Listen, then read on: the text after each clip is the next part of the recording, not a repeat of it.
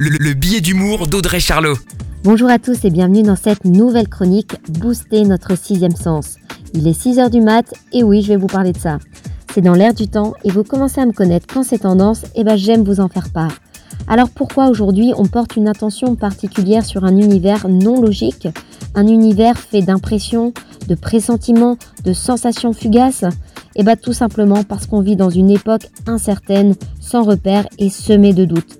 On l'a bien vu avec le virus qui résiste à la médecine, quelque chose que l'on connaît, quelque chose de cartésien. Du coup, on s'est recentré sur nous en se disant, pourquoi ce rêve? Est-ce un signe? Est-ce que je devrais l'écouter?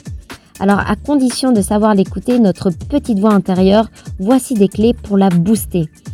En un, on pourrait se dire d'être empathique, mais à tout, pas que à soi-même ou aux autres, à l'environnement, à vos émotions et celles des autres. En deux, écoutez ces signaux physiologiques. Tous les jours, on se fait un petit check-up sur son état. En trois, on cultive le calme. Bon, je vais pas vous faire l'éloge de la méditation et surtout que quand on n'y arrive pas, bah, ça nous énerve. Alors pas obligé d'être en connexion avec Bouddha, mais juste être dans le calme permettra de mieux entendre votre intuition, de mieux écouter cette voix. En 4, on tient un cahier personnel. Faites comme moi, écrivez tout et n'importe quoi sans jugement. Allez, belle semaine à tous. La, chronique de Charlot, à retrouver en podcast sur itswanradio.com.